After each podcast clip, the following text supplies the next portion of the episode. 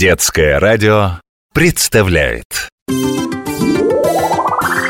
Сейчас разобьюсь!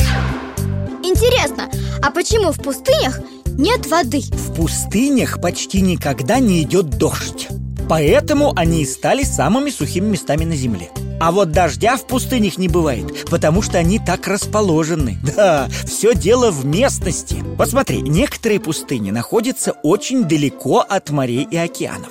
Другие пустыни закрыты от них высокими горами, и горные вершины не дают дождевым облакам дойти до этих пустынных земель. А пустыни, которые находятся, например, в районе экватора, несмотря на близость океана, все равно испытывают огромный недостаток воды.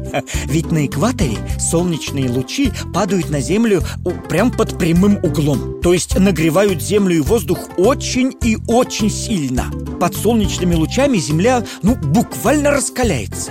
А сильные ветры еще больше высушивают воздух. В общем, э, пустыни потому и появились, что в этих местах очень редко бывают дожди. Да, это самая главная причина.